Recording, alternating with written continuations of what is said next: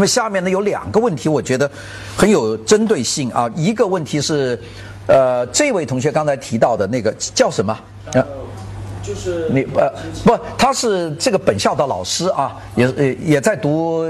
读读读读博士。那他的问题我觉得很有代表性。那么我们剩下还有。大概一个多钟头的时间，我就集中答他这个问题。然后你的问题呢，我明天就答你的问题，好吧？我觉得这两个问题都是很很完整的问题，就把三个问题吧：美术史的问题，你的这个关于这个。设计的问题很具体的设计问题，他的问题是关于的房地产的问题，这三个问题我觉得都非常具有典型性，并且可以引申出很多很系统的知识来。那么我们今天就答他这个问题，就关于房地产的，请他讲讲这个问题啊。它的建造技术发展的特别成熟，嗯，而而他们根据就是本身功能性为考虑，或者是说呃建筑建造成本来考虑，所以说它这个建造结构相对而言。是发展的比较功能主义，会比较比较完整的一个一套体系。所以说，那现在在地产过程中间，它是在这个建建造这个结构已经很完整的过程中间，形成了一一套贴皮，就是做做外表皮的这样一个一个状态。那在早期呢，可能就是所以说我们政府的介入或者说呃会比较多，那可能就像北京的那种戴帽子，戴上北京的那个那个帽子。呃，然后或者说后来就可能民众的需求啊，各个方面的加强，那就可能出现了我们的所谓的中国的装饰主义打引号的，或者是说哪怕是后现代主义，或者是说这些呃植入到房地产呃过程中间，那所以那对于这些东西呃可能给我们呃因为这个东西它不是所呃真正的是是一个我觉得可能是一个伪的这个伪的各种各样的主义，折中主义也好，或者说呃。装饰主义也好，或者后现代主义也好，嗯那在这个过程中间，可能会给我们未来在嗯二十年之后，可能留下了很多的这种呃，对于中国二十年之后再来看这批建筑之后的有一个反思。呃，那那我我不知道您对于这一块的看待是是怎么样的？中国的很奇怪，就是中国在很长的时间里面，它没有这个房地产这个概念。呃，到现在为止，也严格来说，中国的房地产概念也并不是和外国接轨的，因为中国房地产，因为中国的土地是公有的，所以房地产的事实事实上，我们的房地产交易是一个居住权的交易。呃，这个全世界可能独物仅有啊，就是这个房子不是你的，但是你要花钱买，买完以后你能够使用几十年，几十年以后这个房子不是你的，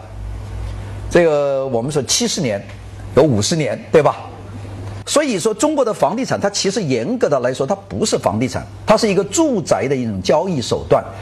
这种手段就造成了没有办法能够永久继承的一种一种恐慌。所以中国就出现了一种炒楼花的现象，就是我买，我赶快卖，就是倒钱嘛。因为我永远不拥有，我我最后我把钱倒了，我到外国去买，那就永远拥有。你看中国现在不是很多人吗？在国内买了几套房，等等它涨价卖，卖了再炒，再卖，再买，这样就最后完了有商铺在卖，卖了以后就把钱卷到外国去买一栋房子，把孩子、老婆都搞过去，这就解决了问题。这到美国以后，到到澳洲去以后，你就 forever，你永远解决问题了。所以我们严格来说，房地产在中国，它不算是一个。呃，完整的一个企业概念，它只是一种商品的一种炒作概念。那就是这个中国将来怎么办，我都不知道，因为中国这个这土土土地永远不能私有。大家说为什么永远不能私有呢？因为社会主义的定义的一条就是生产资料的公有制是社会主义和资本主义的最大区别。生产资料的最大一宗就是土地。那么现在我们商业，我们现在有三分之一是属于私有企业，三分之二属于国有企业，那你就已经一部分了。再往前迈不得了，如果把土地私有化，那我们没有办法说我们是社会主义国家。就凭这个意识形态的认知，没办法私有，那没办法私有，这个房地产就变成一种投机型的东西。我我先讲这个第一条，这是中国现在住宅建筑的一个一个一个特征，就是它是处在一种没有办法很稳定的落下，就像外国东西很稳定。但是外国你拥有了，你就要有义务说，我每年都要交房地产税。你在美国，你给我一栋大的，我受不了，因为我我把我的退休工资全放进去，我不交不够交房地产税啊。我我认识一个朋友做了一栋四百平方米的住住宅，很奢侈吧？他有大概呃，四百平方米，大概有两千平方米的院子，那很大了。他一年要交六万美元的房地产税，他最后不得不卖掉。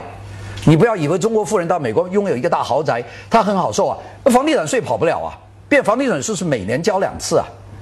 你必须交，你不住也得交啊。那市政收入靠什么？靠你的房地产税啊！所以在美国没有办法，你说拥有一堆房子不可能，除非你把它租出去，你还得交税。这个交税每年有个独立评估委员会来算你这个房地产的价值多少，按照当年的价值你要交税。房地产税每年变化，如果经济特别好，你还要多交。那他来那个东西没有办法争议，他独立委员会又不是政府的一个评估机构，告诉你的房子今年值多少钱，按照这个房子的百分之几，你就交税，你乖乖的写支票寄过去。所以外国很难搞房地产。这个炒作，那税就把它交交穷了。那我们就不要啊，我们就买一次，一次购置税交完了就没了，就完了。所以现在中国要一个实名制，其实想搞这个事情，那这个事情不容易。所以我们说，严格来说，中国房地产是一种不是很稳定的事情，但是它是一种经济发展的一种商业的活动。第二个，那中国长期以来缺乏住房，就是中国到七七年左右，中国没有做过一英寸的这个商业楼宇。那如果没有，压根儿没有，就只有宿舍。并宿舍呢，它又停滞了一段。中国其实建筑的速度很慢，从一九四九年建国，一九五零年朝鲜战争到一九五三年，中国没有做什么房子。这个只是在北京做了这个三步一委，就是这个这个景山后面的那一堆，然后就做了一些大院，那是北京的集体。各个城市没有盖什么房，直到五三年，五三年以后第一个五年计划。到一九五七年反右，这是中国走的第一阶段。那盖了一些宿舍，呃，我小时候住的那几个大院，就是那一段建的，就五十年代盖的红砖房子，木地板，就那一段。然后那一段呢，隔了不多久，到了五八年大办钢铁就停了。大办钢铁的五九年到一九六二年，中国三年自然灾害就没盖房子，除了十大建筑。就中国的整个国家，就你你想这个五零年到五三年没盖，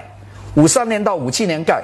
到五八年又不盖，然后到一九六二年三年灾害，这个阶阶阶阶段没有做，只有五九年庆祝十年国庆，我们做了十大建筑啊，加上后来完成六二年完成的中国美术馆，大概十二个建筑左右，就北京做的人民大会堂啊、历史博物馆呐、这个这个民族文化宫啊、北京站呐，就等等这些东西，就是这十年十年除此以外没做什么建筑就停了，然后开始六三年开始做，六三六四六五又做了三年。然后一直到七六年不做又十年，你看我们共和国到七七年以前，我们共和国差不多做建筑十年不到。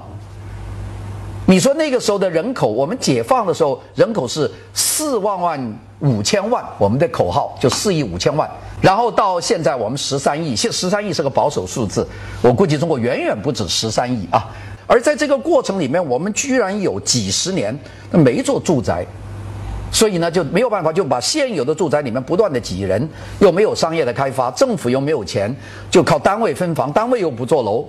我记得文化革命结束的时候，那个时候我我爸爸是一个三级教授，住我们家住的两房，就是不是一厅哦，就是两房，就挤得不得了。晚上开地铺，那是个教授。后来就文化革命以后，就做了一栋教授楼。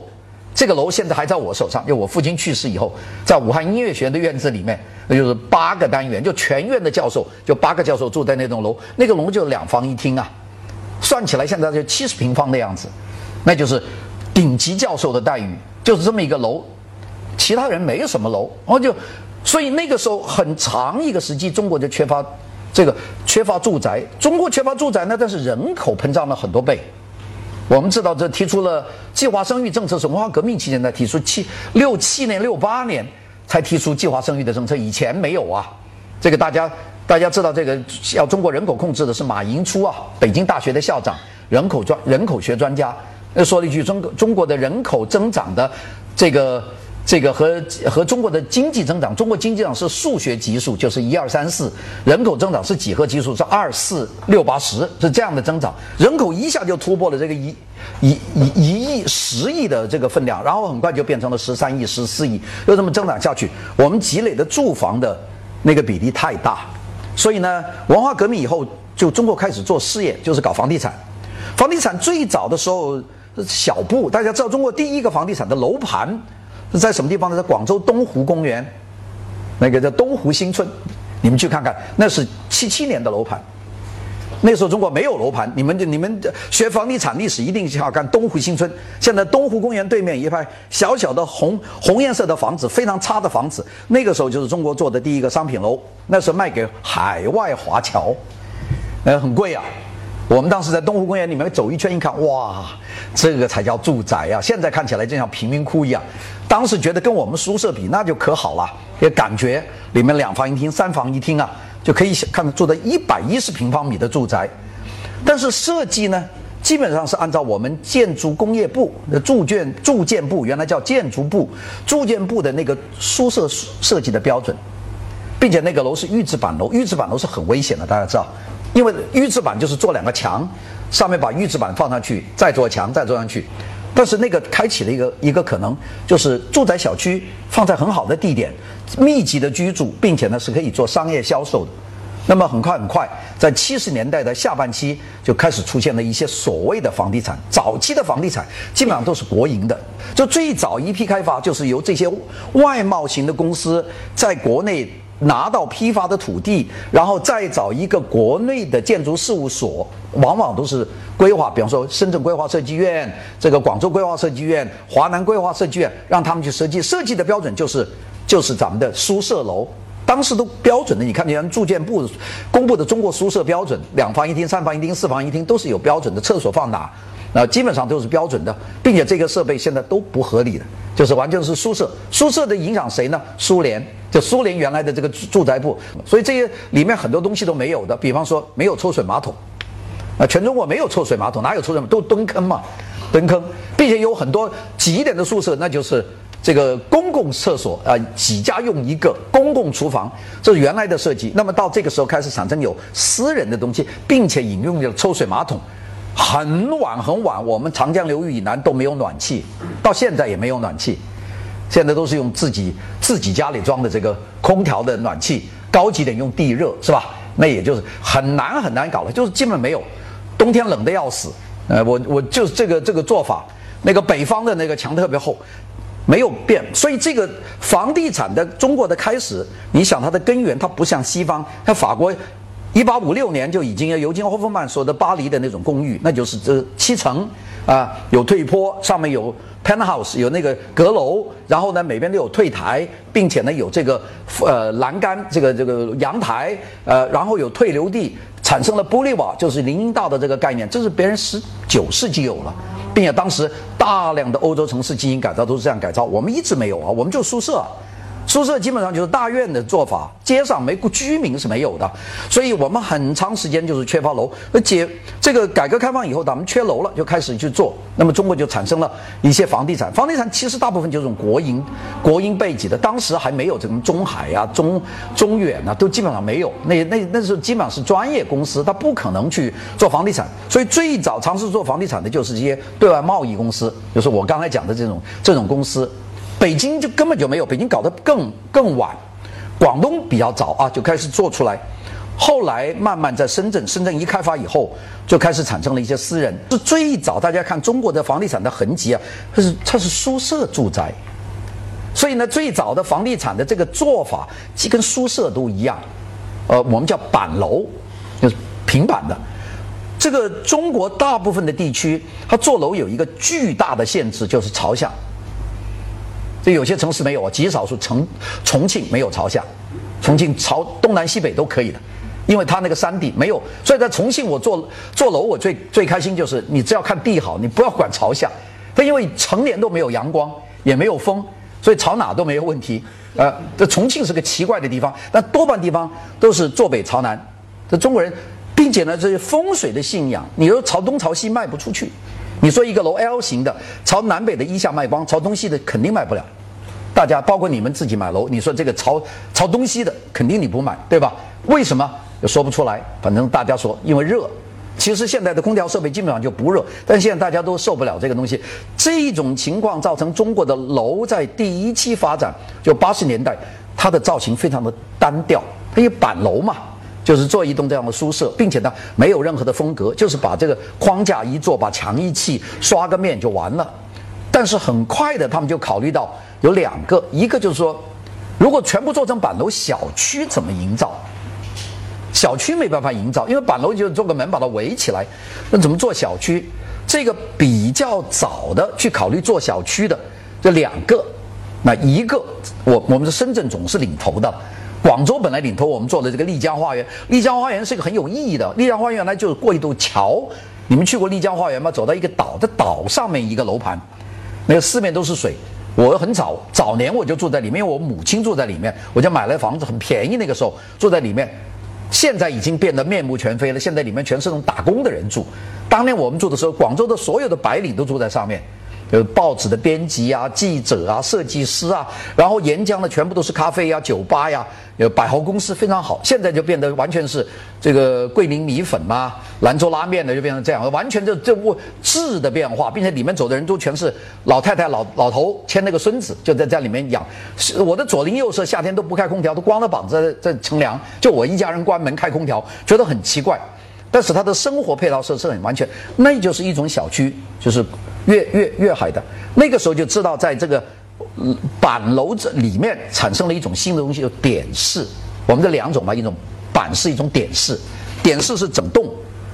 板式是一片，那这这整栋，并且知道用四个整栋，那四个点式围合一个内庭，那这有启发，受香港的影响啊。呃，户型都很小，没有大户型。这个我我我最大的一百零五就是里面呃一百零五平方，那最大的我没有买到那样大的，我买八十平方的，就是这样的。两房一厅，并且里面的布局很简单，一进去一条走廊，这厅，然后两个房，有点像那个火车的卧铺，就是一一条走廊，一个一个个个房走进去，然后厕所呢很小，厨房也很小，就这么一个地方，然后呢毛坯房，那肯定，所以中国人在八十年代九十年代大家都很高的热情去搞装修。大家记得吧？你们父母可能有个时期是很热衷于装修，因为你不装修没法住啊。呃，中国人就整天花了大量的时间去幻想自己住什么样的房子啊，各种风格都有。北京早年做捷克风格，现在都没搞清楚。我到捷克看，北京那完全不是捷克，他们说打捷克式的家具，